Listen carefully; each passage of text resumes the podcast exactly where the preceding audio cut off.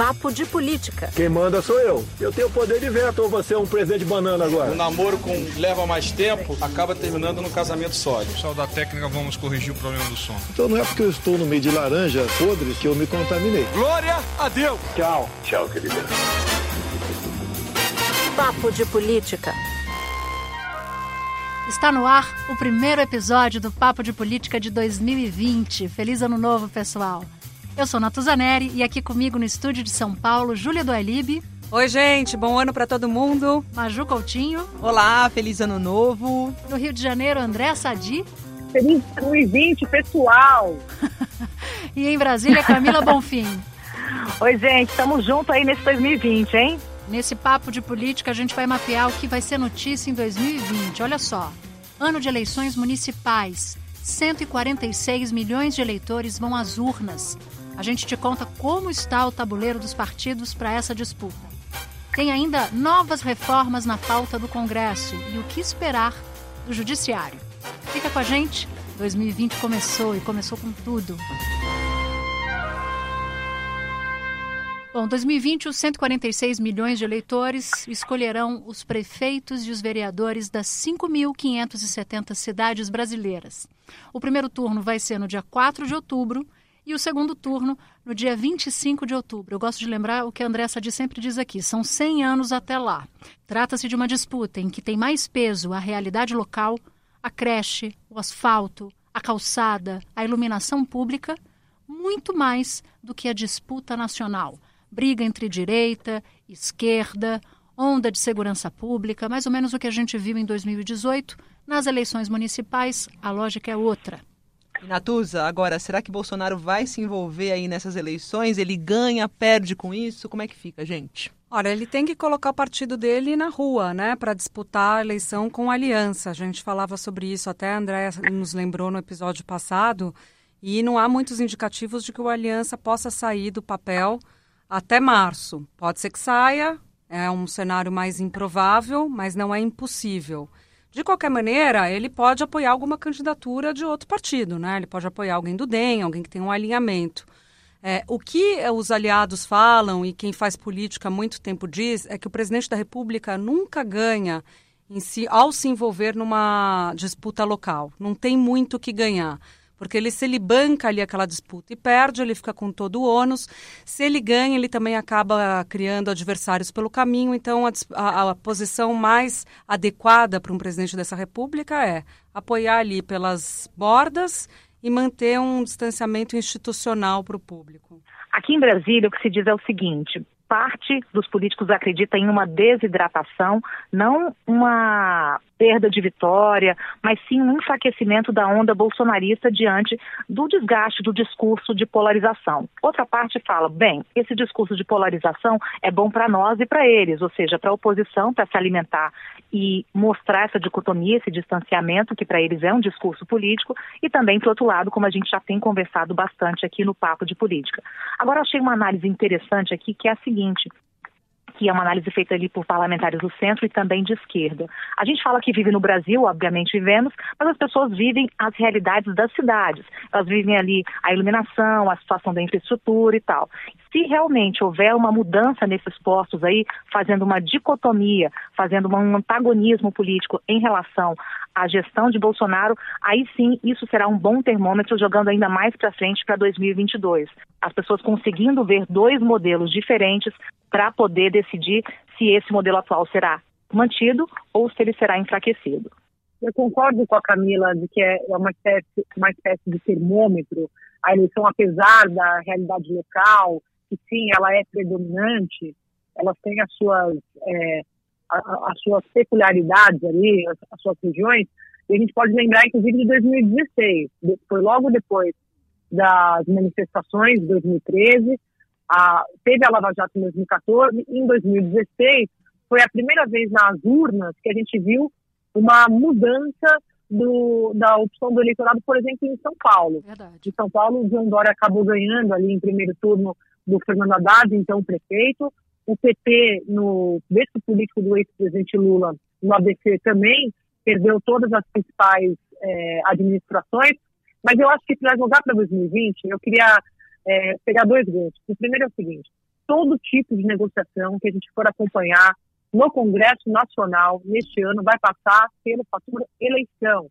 Porque os deputados, senadores com quem eu converso, me dizem assim, é o seguinte, ele, o presidente pode até não apoiar alguém, mas se a gente tiver uma realidade, por exemplo, vou dar um exemplo, no Rio de Janeiro, o presidente da Câmara, Rodrigo Maia, pode lançar algum nome do bem.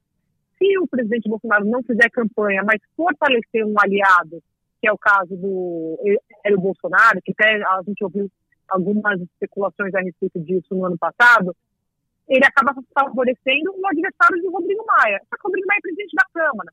Rodrigo Maia pode sim usar a pauta da Câmara para dificultar a vida do Executivo, se o Executivo dificultar a vida eleitoral dos parlamentares. Então, qualquer tipo de articulação no Congresso vai passar pelo fator eleitoral.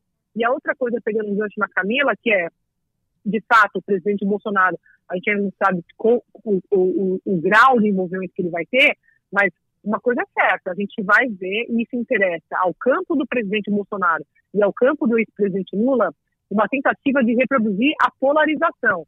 Porque o que aconteceu em 2020, nas principais é, cidades, eles querem que seja repetido, seja replicado para 2022. Eu tenho uma, só uma dúvida nessa, nessa, nesse nosso papo, se a gente consegue comparar laranja com limão ou se a gente tem que comparar laranja com laranja, eleição presidencial com presidencial, municipal com municipal. A SADIP faz uma menção muito importante às eleições de 2016 com a vitória de João Dória. E me chama a atenção se o peso da novidade, como foi em 2016, vai ter a mesma força este ano agora que se inicia. Se as candidaturas, os outsiders vão ter tração como a gente viu nas eleições de 2016. E com um detalhe, essa Di também cita, Júlia, a ideia de polarização ou a estratégia de polarização do PT. Eu tenho para mim que o PT vai lançar o maior número de candidatos é. possível nessa eleição, porque ele quer aumentar, ampliar o seu número de votos válidos somando todos os municípios. Era essa pergunta que eu ia jogar, porque a gente na retrospectiva até falou da oposição, que parece que foi uma palavra que sumiu no primeiro ano do governo Bolsonaro. Eu queria saber como vai ser o papel dela nas eleições municipais.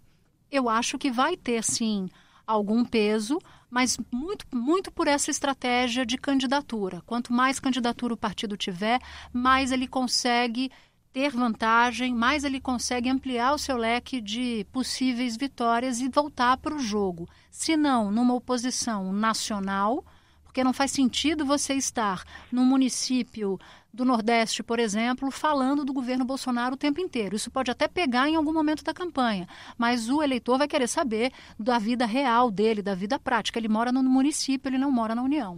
E a eleição municipal é importante para dar capilaridade para os partidos. Então, quando você pergunta o papel da oposição, o que a oposição pretende fazer, pretende ganhar é, capilaridade mesmo, conquistar terreno no país para se fortalecer e voltar.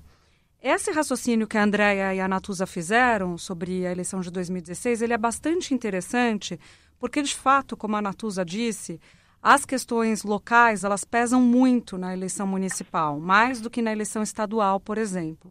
Só que o clima do país, o contexto em que essa eleição acontece, sempre está presente. Você não consegue dissociar uma coisa da outra. Então, a economia, que é o que dá o ânimo do eleitor, o mau humor do eleitor, sempre vai estar tá presente. É uma questão nacional. Então, o que, que a gente uhum. viu em 2016?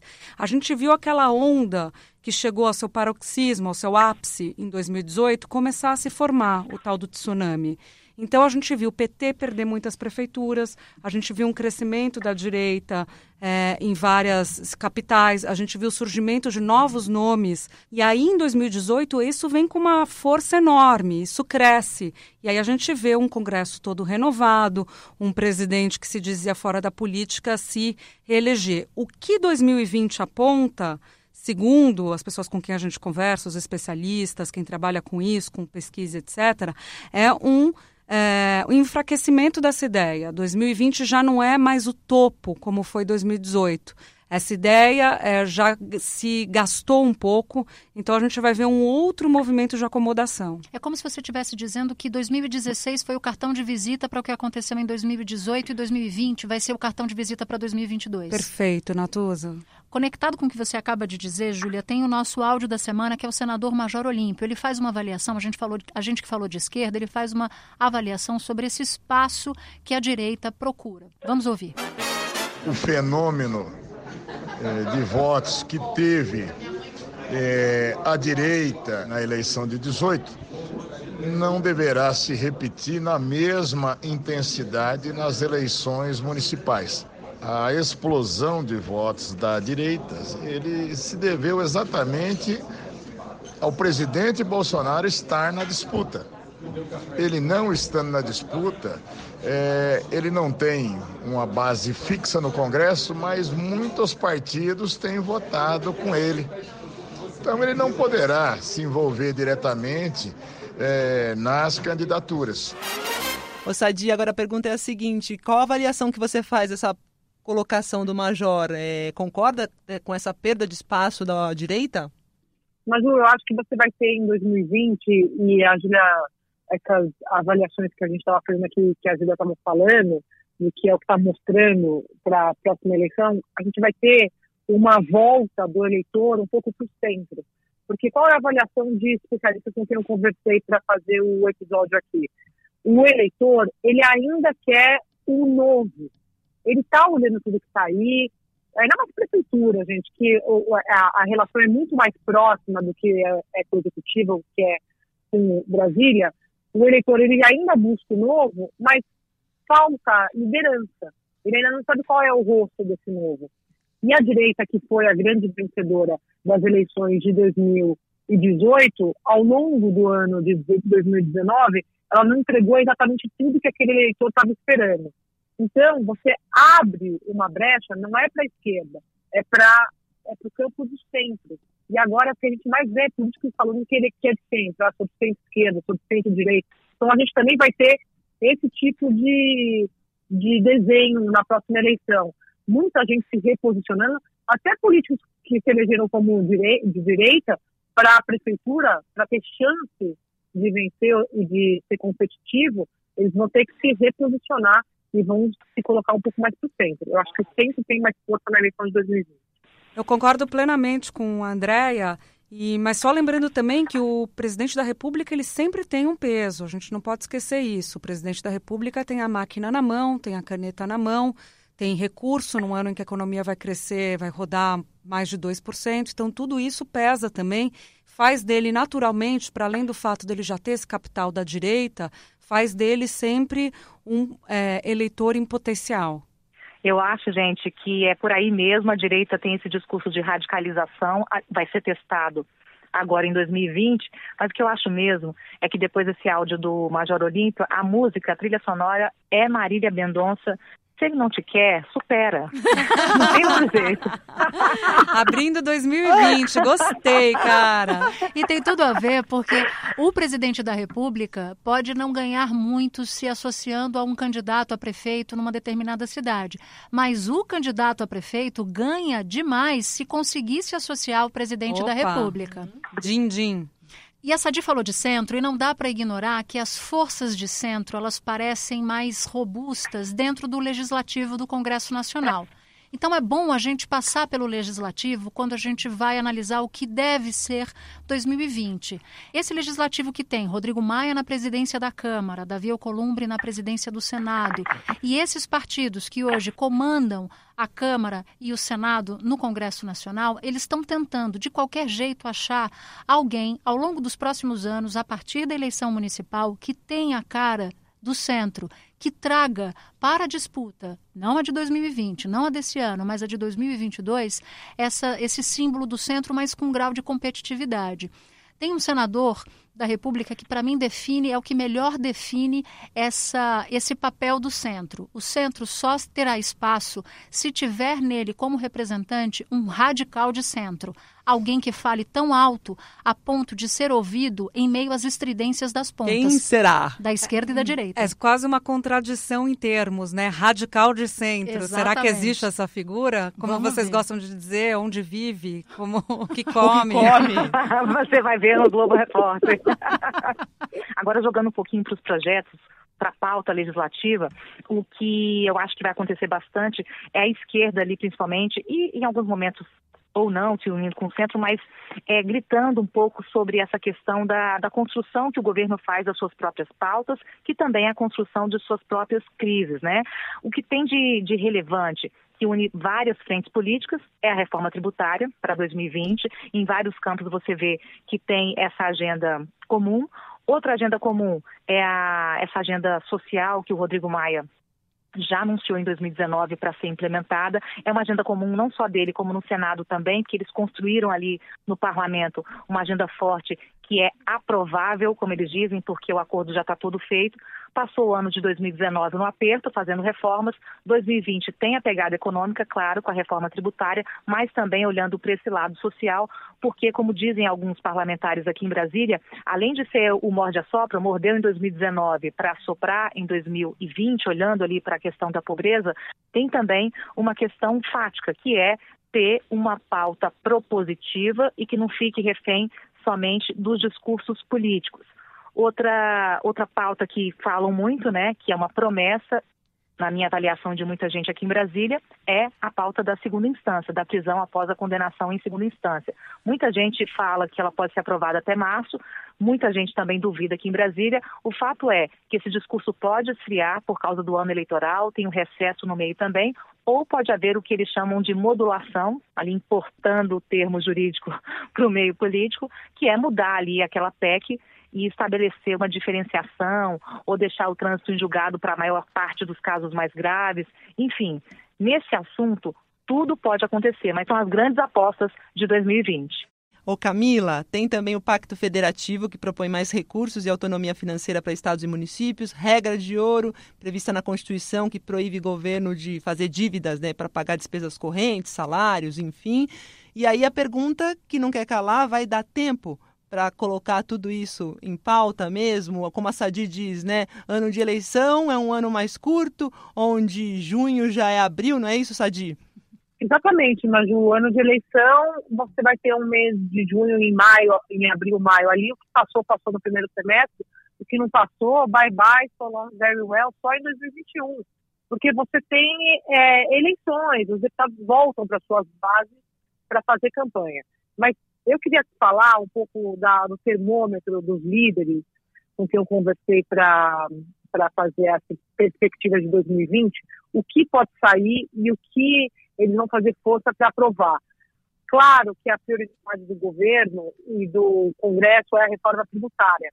Ela é tida, inclusive, como mais, mais é, importante do que a reforma da Previdência, que era tida como mais urgente. Mas a reforma tributária, eles acham que é mais difícil. Tem muita gente para negociar, muita gente para conversar, mas é a prioridade do Rodrigo Maia, por exemplo, e do Davi Alcolumbre.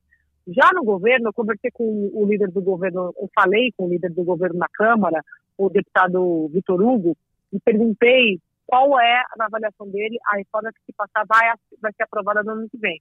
E eu achei curioso que ele falou assim, sabe, eu acho que mais urgente de tudo é o pacto federativo, porque a reforma administrativa, como a gente lembra aqui, o, o governo tirou o pé, a Júlia sabe bem, acompanha essa, essa reforma é, de perto. O governo tirou o pé, a própria reforma tributária, o, o ministro Paulo Guedes disse no final de 2019 que o governo não ia enviar uma proposta, ia, ia enviar algumas sugestões, mas a reforma administrativa, ela é também menina dos olhos do, da Câmara dos Deputados.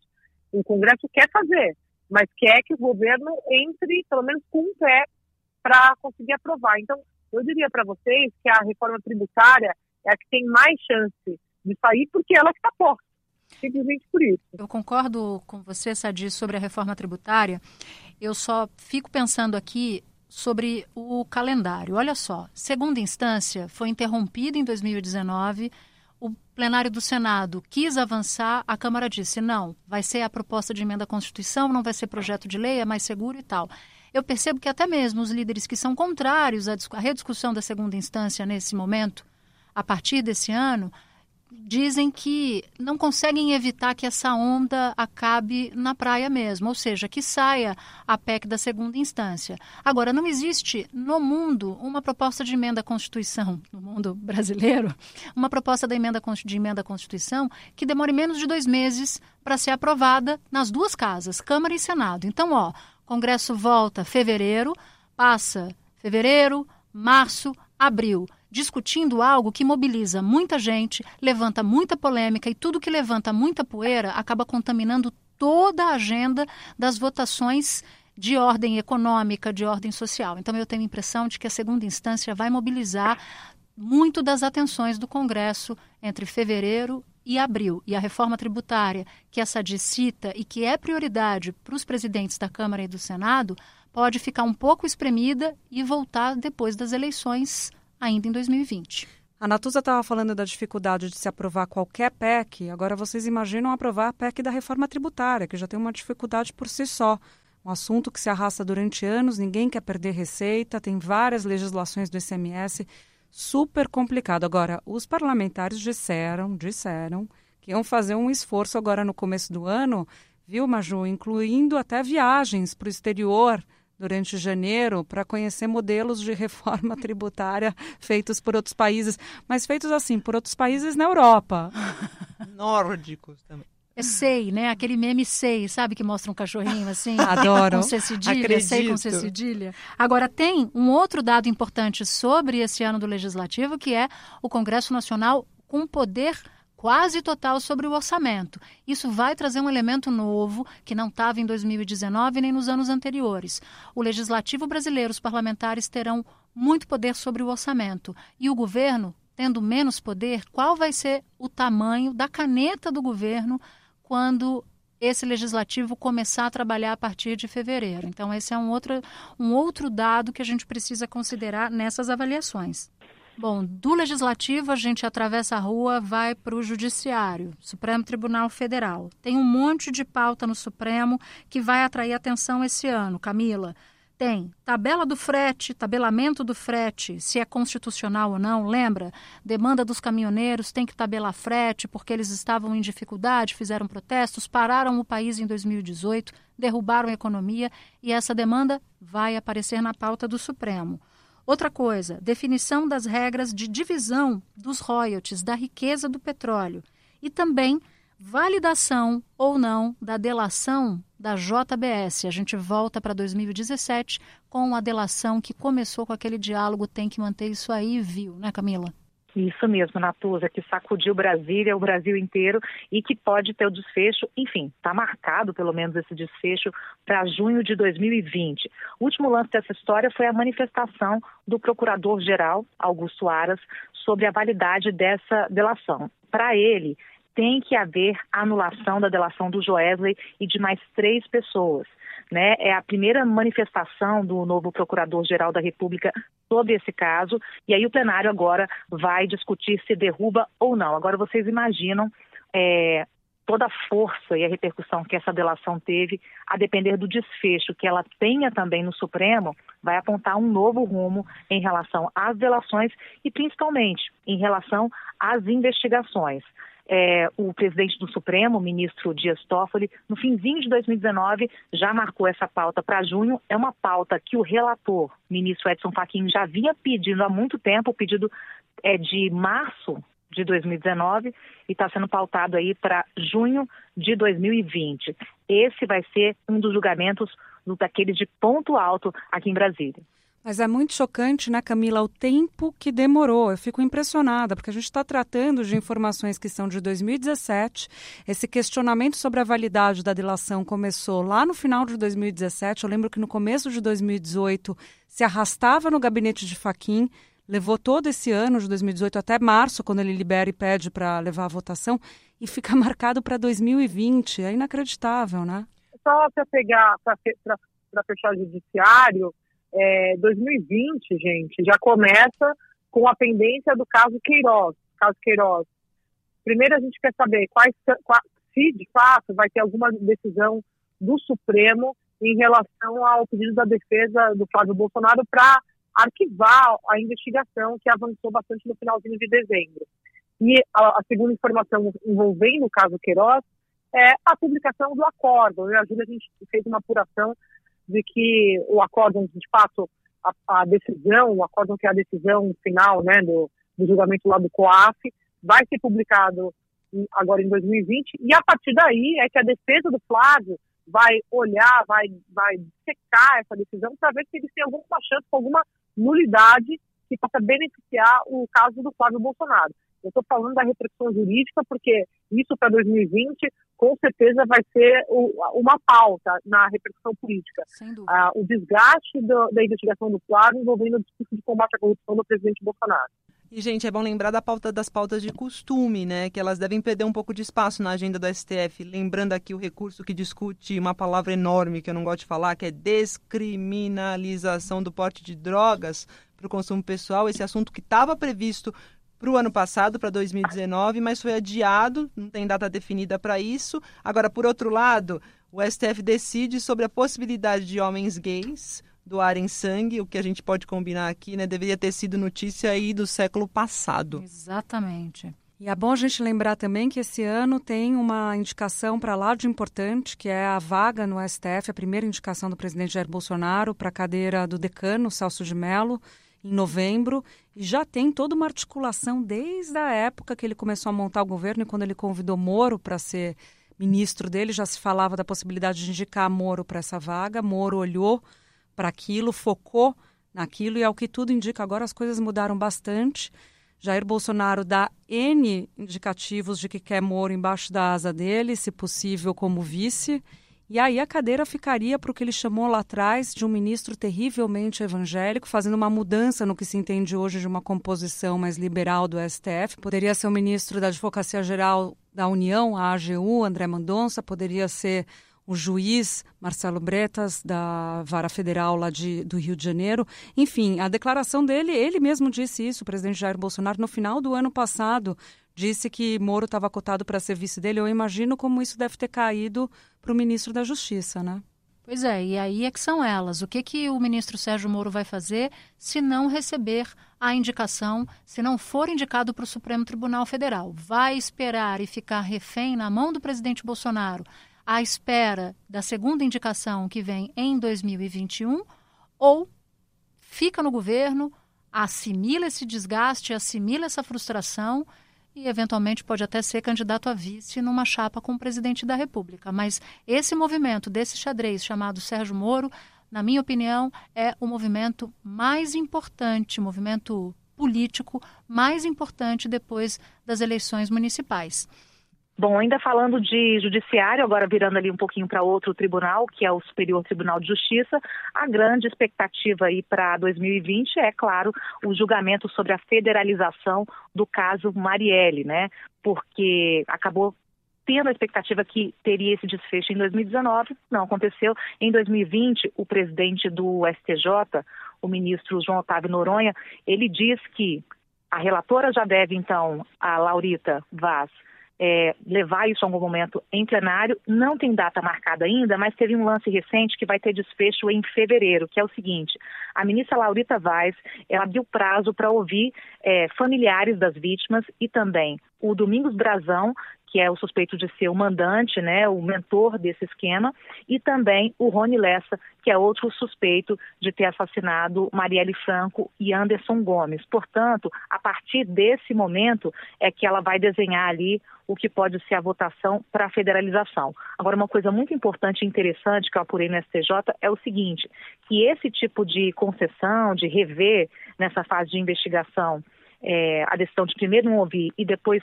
passar a ouvir não é muito comum, porque ela já tinha negado esse pedido e agora ela volta. Mas ela considerou o seguinte, que é uma fase muito delicada, tem muito sigilo, mas é melhor ouvir é, na instrução, como eles falam, todos esses lados para que se chegue a um caminho de verdade, já que a gente sabe, né, gente, que esse crime é cercado de muita sombra, de pouca luz e de nenhum resultado até agora. E lembrando, Camila, que a família de Marielle é contra a federalização, né? A gente já falou sobre isso aqui no papo, inclusive.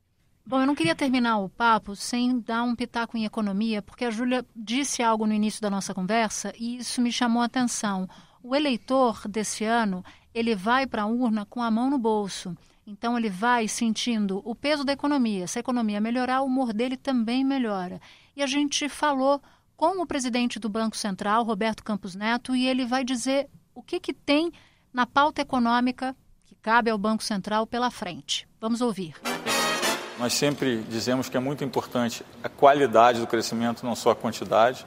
A gente veio com um crescimento que era muito sustentado no setor público durante muitos anos. Parte do programa do governo que o Banco Central se insere é de fazer uma mudança, fazer uma reinvenção do Brasil, gerar um crescimento mais privado, mais competitivo e mais produtivo. A gente hoje, se conseguisse dividir o PIB em dois, a gente diria que o privado está crescendo já de forma bastante saudável, o público tem contraído até um pouco mais do que a gente imaginava, mas isso estava programado. Como a gente acha que o público ele estaciona no ano que vem e o privado segue crescendo, a gente está bastante animado com as perspectivas do crescimento para o ano que vem.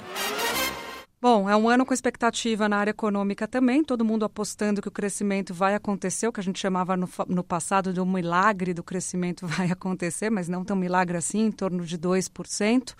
E a partir daí a gente espera que as pessoas possam ter acesso a emprego, os índices de desemprego caiam, as pessoas podem ter aumento de renda, fiquem mais felizes e acabem votando de maneira mais consciente, né?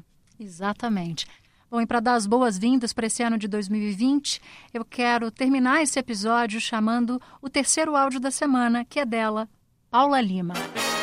Paula, sua trilha sonora para começar bem 2020. Quero ver você no baile. Pelo jeito vocês vieram, minhas musas maravilhosas. Muita prosperidade, muito amor.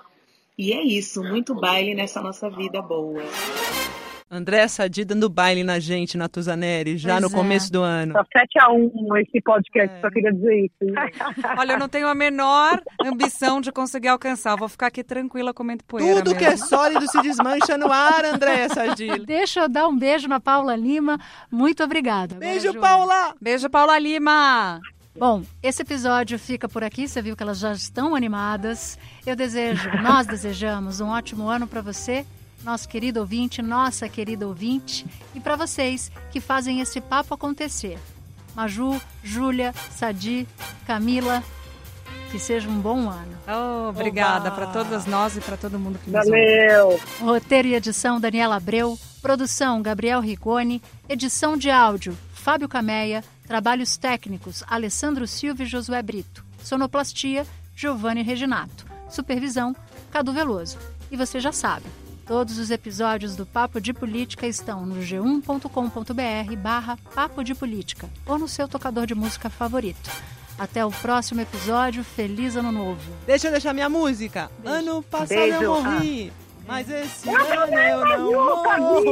Uma em homenagem a vocês, garotas, a todas as meninas, a todas as mulheres nesse ano de 2020. Cindy Lauper, Girls Just Wanna Have Fun. Yes! Just wanna have fun. Oh, girls just wanna have fun.